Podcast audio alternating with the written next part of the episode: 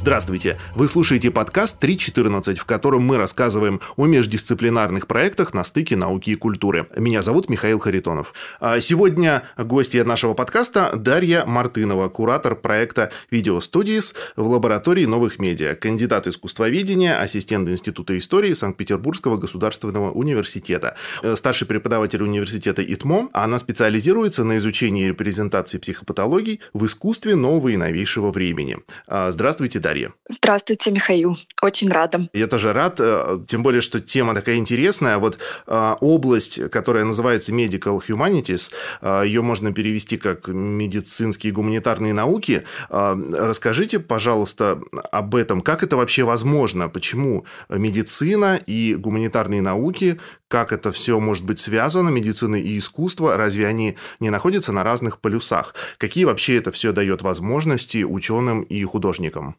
Да, спасибо большое за вопросы. Ну, я бы хотела сказать, что медицина и наука, они вообще были взаимосвязаны еще с древних времен, с периода античности, потому что, в принципе, человек и человеческое тело — это довольно сложный предмет. И медицина, она не может существовать в отрыве от искусства, потому что медикам нужно пояснять, где что локализуется, каким образом развивается та или иная болезнь. Тут им на помощь всегда приходят художники, которые позволяют это все визуализировать. Ну и они обычно делать не только научные иллюстрации, но и разнообразные проекты, связанные с локализациями каких-то сложных феноменов, что проникает не только в медицину, но и потом еще и в искусство, формируя различные культурные стигматизации в языке, в визуальных образах. А, ну и сейчас есть такая большая проблема глобальная — это визуализация психопатологии, потому что психопатология — это довольно эфемерная вещь, она индивидуальна для каждого.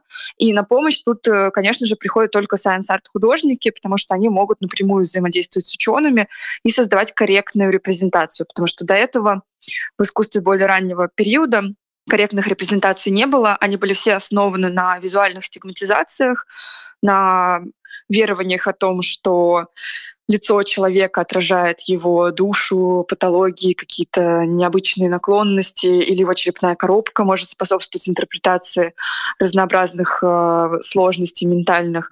Поэтому сейчас э, используют более мягкие уже репрезентации, хотя появляются довольно противоречивые проекты. Ну и вот на помощь, э, чтобы как раз-таки создать корректную репрезентацию в культуре, приходит Medical Humanities. Это новая междисциплинарная область. Она появилась недавно, в 1970-е годы, хотя подвижки, чтобы эта область появилась, были уже в конце XIX века, и развивали ее в США и Великобритании. Есть даже гуманитарные дисциплины, отдельные, например, магистрские программы э, в университете Стэнфорда, которые позволяют э, медикам и художникам, и не только художникам, в целом э, людям гуманитарных специальностей изучать медицинские феномены, объяснять, почему формируются различные культурные представления неправильные, либо какие-то лингвистические обороты, которые появились с древних времен и связаны с неправильным медицинским интерпретацией того или иного феномена, как, например, слабые нервы. Это первоначально было обозначение слабых мышц, потому что нервы были приравнены к мышцам до XIX века, и так как у женщин мышцы слабее, то слабые нервы обычно используются по отношению к женщине. Вот исследователь, который работает в Medical Humanities, он как раз-таки пытается объяснить, как это произошло. Ну и помимо этого, Art and Science художники позволяют визуализировать этот процесс. Это такая молодая, но довольно перспективная область. И она позволяет еще и очень подробно объяснять э, художественные проекты в области искусства и науки. А, вы знаете, мне сразу вспомнилась книга э, э, Сьюзен Сонтак «Болезнь как метафора». Вы как, как вот к этому относитесь? Мне кажется, что со стигматизацией там не все так однозначно. Да, спасибо. Ну, у Сьюзен Сонтак, конечно, эта книжка вышла не так уж прям рано по отношению к нам, не так близко к нам. Но эта книжка, она впервые намечает вот эту проблему болезни как метафоры и ее существование в культуре, начиная от туберкулеза и заканчивая уже случаем самой Сьюзен Сон. Так, конечно, она интерпретирует это так однозначно, и действительно однозначной интерпретации бытования болезни в культуре быть не может. Но, например, в моей области, в области психопатологии, все еще более запутано, потому что у нас в культуре большое количество даже просто словесных оборотов, не только в русском языке, но и в целом в мировых языках, которые ежедневно стигматизируют разнообразные заболевания. Эта стигматизация укореняется в культуре, как, например, э, кино, э, тропы визуальные мелодрам или кинокомедий, они априори, к большому сожалению, это уже такой доказанный учеными, изучающими эту область факт, э, не могут интерпретировать ментальную патологию корректно. Используются разные не очень хорошие выражения по типу шизик, истеричка, а, которые появились как раз-таки из XIX века, и они означают э, псевдосконструированные симптомы и болезни, которых не существует. Ну и вот наша современная культура до сих пор в этих э, псевдосконструированных визуальных образах, к сожалению, существует, и никуда от них не девается. А, только вот последние там три года начались какие-то подвижки, например, в индустрии кино, хотя до этого было очень много дискуссий, по крайней мере, в западном поле, по поводу проблем э, репрезентации, с, связанных с разными фильмами, преимущественно мелодрамами, кинокомедиями и многим другим. Поэтому в целом эта проблематика, она очень острая, и Сьюзен Сонтак ее не исчерпала своим своими эссе, потому что, в принципе, она, наоборот, наметила это проблемное поле, одна из первых именно из культурных деятелей. Ученые, которые занимаются уже фундаментальными знаниями, то есть пытаются это как-то очертить, поставить э, границы, методологии, они это развивают еще больше. И это становится стимулом и для художественных проектов. Да, я согласен, конечно, 73 -го года, когда вышла книга, очень сильно все поменялось. А давайте э, поговорим э, об интересных проектах в этой области сейчас. Какие вы можете привести примеры? Да, примеров на самом деле много, но они довольно противоречивые, довольно амбивалентные. Ну, э, в частности, можно вспомнить проект AS плюс F. Он называется «Психоз», и он интерпретируется по-разному разными исследователями, а, потому что это VR-проект э, и постановка, которые использовали довольно противоречивые культурные образы э, интерпретации ментального расстройства. То есть, по сути, в VR-пространстве передавали попытку показать, как Сара Кейн, собственно, пришла к той точке невозврата, к которой она пришла. И для того, чтобы показать ментальную патологию, использовали еще и инвалидное кресло, которое многими исследователями интерпретируется как чрезвычайная физиологическая интерпретация патологии, но априори человек, который страдает патологией, он не страдает еще и физическими проблемами. Но есть более корректные способы. Э, в основном их делают э, западноевропейские представители индустрии, это музей Welcome в Лондоне и медицинский музей в Копенгагене. Они э, делают большие выставочные проекты, посвященные этим проблемам. Например, э, визуализация сознания сквозь века, и арт сайенс художники с этим помогают. Либо же они делают, например, проекты. Вот в Копенгагенском музее был прекрасный проект Mind the Gut, когда пытались показать, как там развивается шизофрения от кишечника и желудка, и визуализировали это с помощью разнообразных э, методов. А, самая большая проблема — это, конечно же, VR. Сейчас, э, кстати, очень многие художники пытаются с помощью VR создать проекты, показывающие различные диссоциативные расстройства или тревожные расстройства, но с VR нужно быть аккуратно, а, аккуратнее, потому что VR — это довольно сложная вещь, не каждый человек переносит. Э, если кто-то страдает сенсорными перегрузками, то это будет чрезвычайно болезненно. Ну и VR не позволяет тоже объективно визуализировать то, что происходит у конкретного определенного человека. Поэтому художники в основном используют нерепрезентативные, то есть невизуальные методы. Это световые инсталляции, это инсталляции, которые э, используют эффект Гансфельда, то есть эффект, когда яркое цветовое пятно вызывает либо временную слепоту, либо галлюцинации. И в основном такие инсталляции их э, начинают э, выставлять у выставок, у входа на выставку. Например, в музее Welcome э, инсталляция Кэтрин Янсен с Yellow Blue Pink, она была как раз-таки у, входной группы, и эта инсталляция, использующая эффект Гансфельда, то есть комната была затуманена, не было видно контуров и углов а, пространства, не было видно людей, и у человека создавалось тревожное состояние, тревожное такое несколько секундное или минутное, смотря кто как находился в этой комнате расстройства, и он переживал как раз-таки вот симптомы того, что пытались визуализировать э, дальнейшие коллеги Янсенс в этом пространстве. Также есть э, примеры того, как э, пытаются показать э, работу мозга. А, есть проект Томаса Фейерштейна «Поджелудочная железа», а, потому что работа мозга тоже, мозг до сих пор вроде очень много исследуется, но остается терра инкогнито. И проект Томаса Ферштейна «Поджелудочная железа», э, в нем художник стремится показать вообще процесс развития мысли, потому что это философский спор по поводу мышления, он э, его активно использует. Ну и не только философский спор, но еще многие аспекты, связанные с мышлением. И поджелудочная железа — это как раз-таки то, как поджелудочная связана с мозгом. И Фирштейн кормил эту искусственную поджелудочную железу э, трудом Гегеля. Тут еще такая интересная параллель между тем, как Гегель понимал процесс мышления. Э, и э, книга Гегеля перерабатывалась в сахар и питала мозг искусственный, который мог жить. И таким образом он как бы воплощал вот эту феноменологию духа. А, процесса сознания. Это уже более визуальный метод, но он не связан с патологичными э, методами ментальных расстройств. Если уж говорить про конкретное ментальное расстройство, то в основном это не способ или попытка деконструировать стигматизацию. Ну, например, такая болезнь, как истерия, она чрезвычайно стигматизирована до сих пор. А, в фильмах ужасов э, арки экзорцизма — это как раз-таки истерические арки, хотя мало кто про это знает, и это тоже определенного рода стигматизация визуальная. И многие современные художники например, Марк Гемонко, используют этот культурный троп и делают такое визуальное исследование, как научная статья, только с помощью визуального образа. Вот если говорить о визуализации ментальных патологий, вот э, вы начали э, в разговоре, вы упомянули, да, что кино часто вносит свой вклад в стигматизацию. Мне вот э, приходит в голову пример, три года назад вышел фильм «Отец» с Энтони Хопкинсом, где очень красочно показывается, что происходит с памятью человека, когда у него развивается деменция. Вот как вам, можете на каком-то таком, может быть, примере показать, эм, как корректно э, визуализировать ментальные патологии, и чтобы мы, э, например, в кино да, не уходили в какую-то стигматизацию слишком. Угу, э, да. Ну, э, вот фильм с Энтони Хопкинсом «Отец» — это все таки не совсем вот про, прям про психическое расстройство, это скорее друг, другой пример, относящийся к патологии конкретно.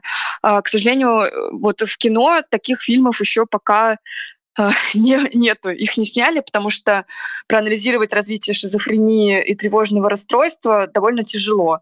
Но такие попытки делались э, в фильме «Мой парень псих». Там даже была большая дискуссия инициирована в медиа по поводу того, как а, пытались иронично интерпретировать разно, разнообразные расстройства. Там даже на Оскаре они большую речь произносили по поводу того, насколько сложна стигматизация болезни и проблема с фармоиндустрией и многое другое.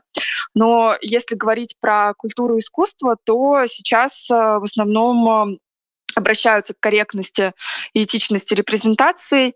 А, конечно же, science-арт-художники, они анализируют в первую очередь, как я уже говорила, нерепрезентативными способами. Это самый лучший вариант.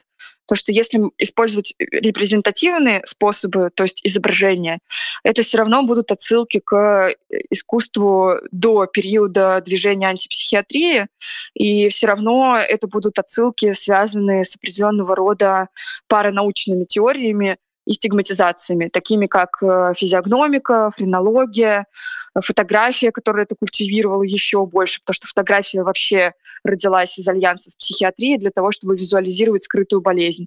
И когда эту скрытую болезнь визуализировали, то использовали некорректное изображение там, лица, например, с гримасой или с какими-то другими выражениями. А, и вот пока я говорила, я вспомнила пример, кстати, который разрушает вот эту доминанту в кино и в сериалах. А, это, как бы не парадоксально это звучало, э, комический сериал э, «Чокнутая бывшая».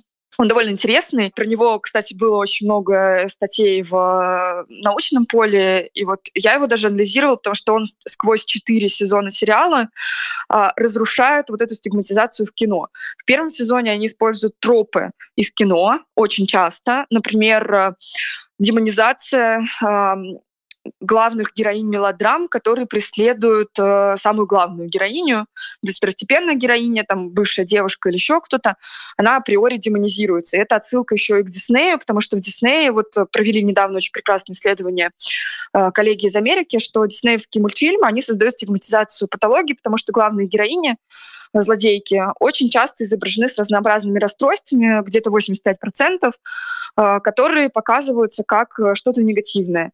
И «Чокнутая бывшая», она тоже берет этот троп, они еще берут музыкальные интермедии, и музыкальные интермедии они пытаются интерпретировать как вот э, расстройство пограничное расстройство личности главной героини, и где-то со второго сезона они начинают уже копать глубже и объяснять, почему, там, предположим, фармакопия — это нормально, а, что это было в предыдущих сезонах, как говорить о там, мании преследования и многом другом. Но берут они это все через деконструкцию сложившихся образов и сложившихся культурных тропов и визуальных тропов кинематографе. То есть они прям берут всю историю кино, связанную с этой проблемой, и иронично ее высмеивают через музыкальные интермедии.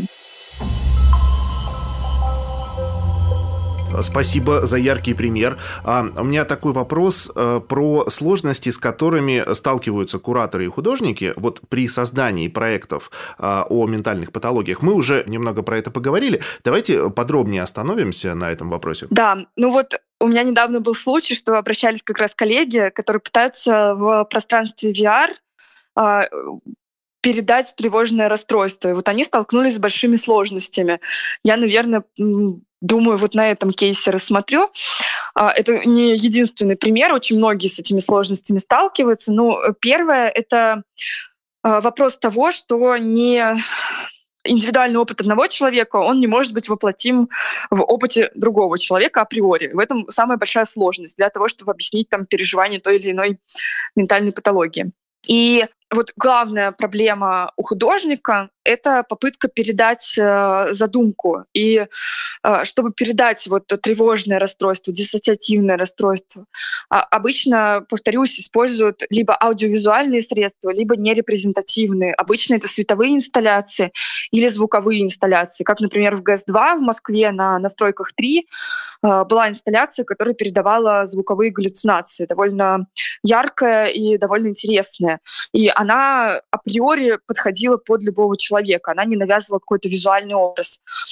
И вот у коллег проблема с использованием VR заключается в том, что, во-первых, нельзя сделать большое, большое количество пролетов, виртуальной реальности, потому что это будет априори перегрузка и будет э, максимально дискомфортно любому человеку. А во-вторых, э, это как раз-таки вот тот самый пресловутый визуальный образ, потому что ну, любая какая-то деформация или э, в картинке, или любая какая-нибудь добавление визуального приема, он не может интерпретироваться как э, расшатывание, нестабильность, которую хотят достичь авторы.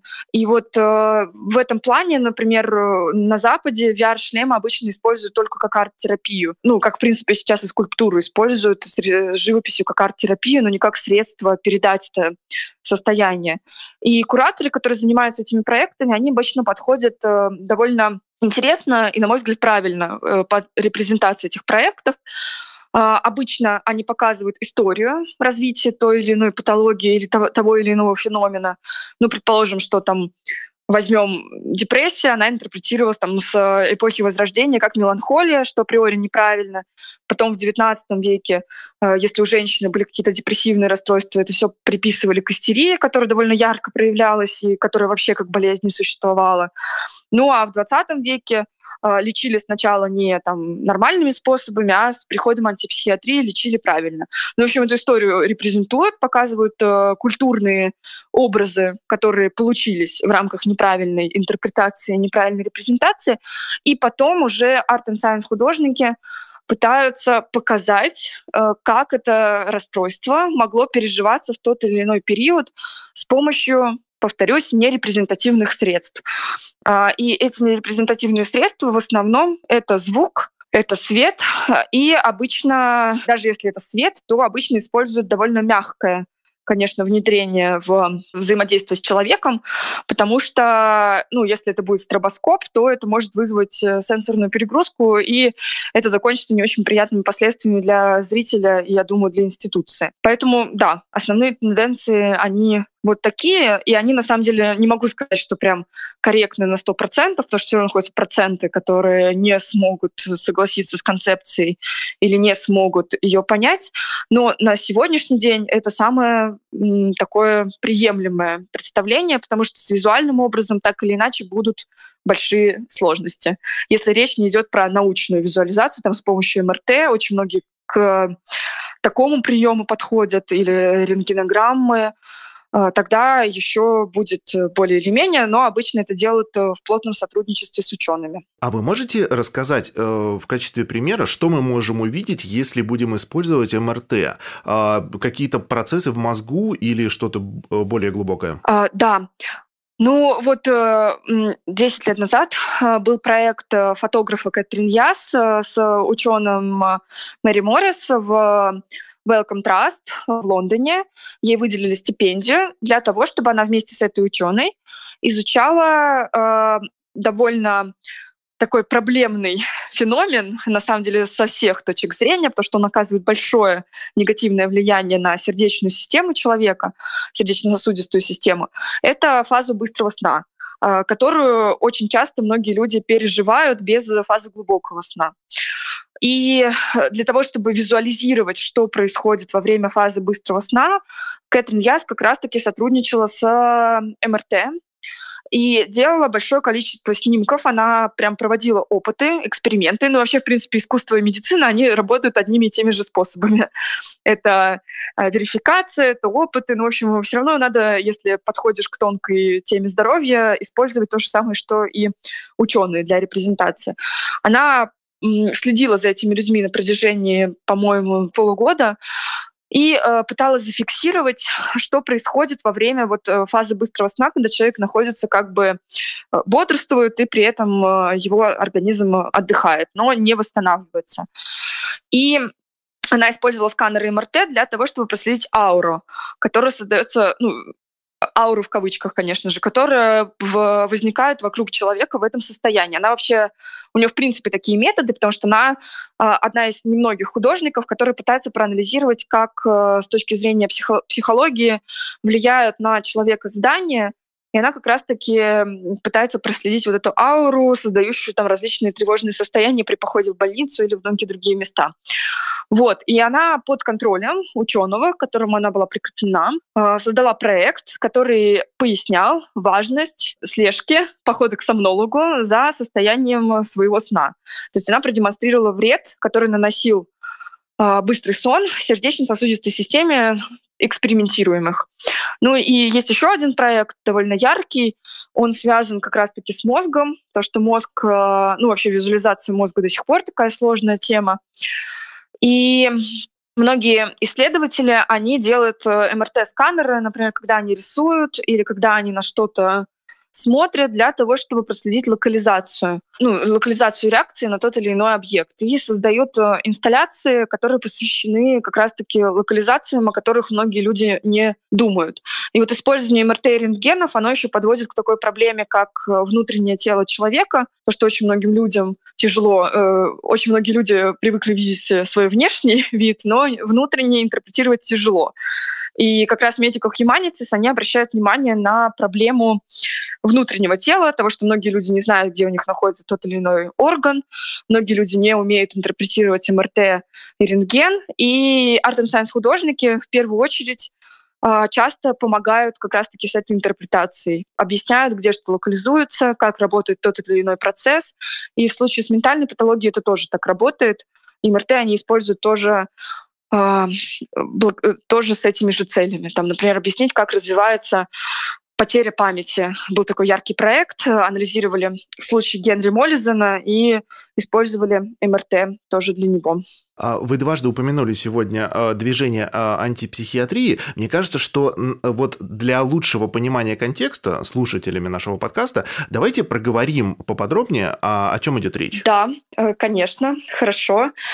Ну, движение антипсихиатрии — это движение, международное движение и теоретическое движение, которое сформировалось в 1960-е годы XX века. И это была оппозиция радикальной психиатрии, которая была до как раз-таки 60-х годов 20-го э, столетия. Ну, э, вот всякие различные представления о том, что фармакомпании навязывают лекарства против лечения депрессии и так далее и тому подобное, они появились как раз-таки из-за того, что было до движения антипсихиатрии. А, до движения антипсихиатрии было не медикаментозное лечение, было насильственное лечение, обычно холодные души, душ Шарко. Э, если не хуже, в XIX веке, например, удаляли половые органы, если было какое-то психологическое расстройство, ну и многие другие не очень приятные практики проводились. Антипсихиатрическое движение, оно отражало противоречия внутри самой психиатрии и пытались э, осмыслить методологически и э, такие парадигматические основания для гуманизации психиатрии, и там содержалось много теорий. Ну и к самым известным таким представителям антипсихиатрии относятся, конечно же, Мишеля Фуко э, и Томаса Саса. И, э, ну, и Мишель Фуко, в принципе, такой теоретик главный, который показывал, как больницы конструируют мифы, э, очень часто ссылался на различные кейсы других периодов, там, 18-19 века, когда больных держали в оковах и многое другое. Но при этом я бы хотела отметить, что несмотря на то, что антипсихиатрия вроде как с нами уже 70-60 лет, все равно отголоски ее проявляются. Так было в 2020 году, если мне не изменяет память, случай с журналом Vogue. Они выпустили Madness Issue. Само слово Madness в английском уже стремится к стигматизации, но помимо этого они сделали фотографию девушки, дрожащие в холодной ванне с медсестрами в костюмах, отсылающих к XIX веку. И их за это очень сильно осудили, потому что это как раз-таки отсылка не к антипсихиатрии, а к радикальной психиатрии. И этот образ, он до сих пор циркулирует, несмотря на то, что антипсихиатрия как бы уже давно развивается и уже давно теоретизирована. Э, да, как тут не вспомнить, конечно, э, карательную психиатрию в советской э, медицине. Вот наш земляк Егор Летов тоже очень любил об этом рассказывать, как он прожил некий интересный такой психический опыт, который привел его потом в дальнейшем к творчеству. А вот если говорить с точки зрения современного искусства, да, которое, вот как мы привыкли, ставит вопросы, не дает ответа, а ставит вопросы, и вот если попробовать сформулировать э, в таком виде, э, как вы думаете, вот э, Art and Science именно в области Medical Humanities какие ставит вопросы? Ну, вот Art and Science все-таки еще пока к этой проблеме не выстроил подход, не выстроил инструментарий. Это видно, когда общаешься с художниками, которые интересуются этой проблематикой. И проблема во многом связана не с этим, не там с невозможностью выстроить инструментарий, а к это проблема того, что очень часто обращаются к ретроспективному анализу причин появления репрезентации психических патологий в визуальном поле. То есть обычно художники, они концентрируются на вот э, проблеме репрезентации и ошибочном, некорректном представлении.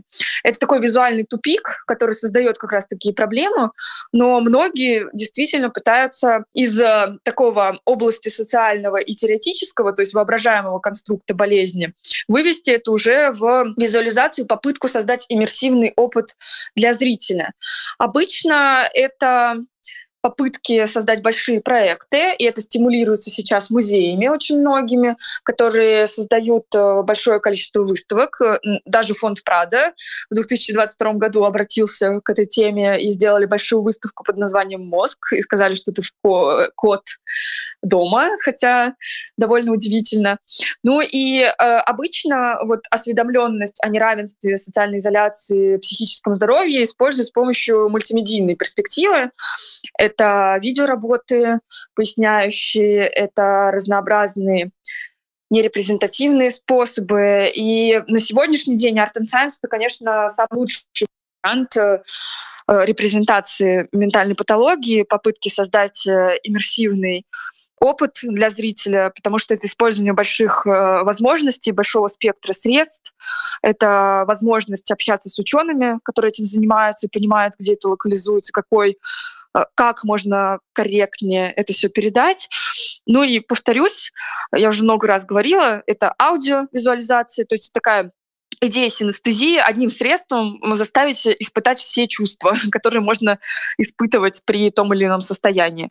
Ну или же, да, уже более такой жестокий способ по отношению к зрителю — это попытка у зрителя создать визуальные галлюцинации или вообще эффект временной слепоты, что довольно пугающее и погружает в состояние тревожности. Да, мы говорим о том, что Art and Science еще не выработал какой-то четкий инструментарий. Как вам кажется, э, как это будет дальше развиваться? По крайней мере, в VR это все развивается в сторону арт-терапии. То есть э, создают художественные проекты, но это арт-терапевтические проекты, и эти проекты их презентуют на экспозициях, э, очень многие зрители их пробуют, они внедряются в среду. Но сейчас вот молодые художники, они пробуют себя в уже попытки визуализировать это через э, дополненную реальность. Э, это не всегда получается, потому что я уже упоминала, есть большие сложности с этим. Но, как мне кажется, вот эта индустрия, она все чаще обращает на это внимание. У нас вот в Санкт-Петербурге, в центре Art and Science вот ВУТМО, я знаю уже трех магистров программы Art and Science, которые э, этой темой э, очень сильно взволнованы и делают свои проекты дипломные, посвященные как раз-таки визуализации ментальных патологий. А, ну и Самое главное это то, что разрабатываются большие проекты, связанные с аудиовизуализациями. Мне кажется, это одно из самых интересных областей знания, а, потому что влияние звука на визуальный образ и влияние звука вообще в целом на состояние эмоциональное и психическое, но мало изучено, и art-science художники как раз-таки изучают вот эту тонкую грань, того, как передать тревожный опыт через, э, сугубо через звук. И приходят к порой очень интересным решениям, ну, как в ГЭСе просто создаешь шатающийся пол, который фонит, и это действительно создает довольно тревожное ощущение и неприятное для слухового аппарата, и не только для слухового аппарата. Ну и э, еще, наверное, третья тенденция — это как раз-таки тенденция альянса с учеными, потому что ну, вот примерская Триньяс, например, она помогла понять ученый, проблему, над которой она билась долгое время. То есть э, вот это сотру- сотрудничество э, вот, э, в контексте нейронауки, в контексте психиатрии, оно приводит к новым проектам и новым способам понимания того, как это работает. И это, мне кажется, самая интересная область, э, потому что в этом случае художники еще и помогают э, развитию науки. И это очень впечатляет, конечно. Давайте тогда, Дарья, в завершение нашего разговора расскажите, пожалуйста, про э, ваши будущие проекты, которые, может быть, мы сможем увидеть как зрители. Да, спасибо за этот вопрос. Ну, я занимаюсь больше теоретизацией, но я работаю с художниками как раз для того, чтобы помочь им корректно визуализировать или направить их в научное русло и пояснить, что они имели в виду в проектах, связанных с патологиями, мы обычно запускаем большие образовательные лектории. Например, у нас был лекторий на новой сцене Александринского театра, посвященный, в частности, и э, лиминальности, и пограничному опыту в видеоарте и в кино. Но в ближайшее время мы планируем сделать лектории, посвященные как раз-таки ретроспективным способам визуализации патологии в Санкт-Петербурге, в Севкабеле. Ну и я помогала художнице в Центре Art and Science э, для создания ее проекта, э, посвященному психопатологии, который будет презентоваться на большой выставке в летом в Санкт-Петербурге. Так что я думаю, ее эту работу можно будет э, увидеть и прочитать э, обоснование для такого визуального образа, который она выбрала. Ну и плюс мы делаем с коллегами моими грант э, научный большой, он будет опубликован в разных журналах международных, посвященный проблеме аудиовизуализации культуре и тому, как они влияют на наш визуальный ряд и на культурные стигматизации. Поэтому вот это точно в ближайшее время уже появится, и мы планируем сделать коллективную монографию большую по этой проблематике и также делать ряд мероприятий, круглых столов и конференций для того, чтобы заострить эту проблему, осветить эту тему, которая довольно еще до сих пор мало изученная в научном поле, и не только в научном поле, и в научно-популярной среде, и для художников тоже побольше рассказать про возможности визуализации и примеры проектов показать. Поэтому в целом планов много, наверное, но это такие основные. Ну и отличный повод посетить Санкт-Петербург летом. Да, приглашаем. Спасибо. А, благодарю вас за этот э, разговор, за широчайший круг тем, которых мы коснулись. Вам большое спасибо, было очень приятно, и спасибо за такое ведение диалога. Очень много всего тоже интересного почерпнула, пока отвечала. Мы рады были с вами пообщаться. До свидания. Да, спасибо, до свидания. Вы слушали подкаст 3.14, в котором мы рассказываем о самом интересном из того, что происходит на стыке науки и культуры. Этот проект создан при поддержке президентского фонда культурных инициатив.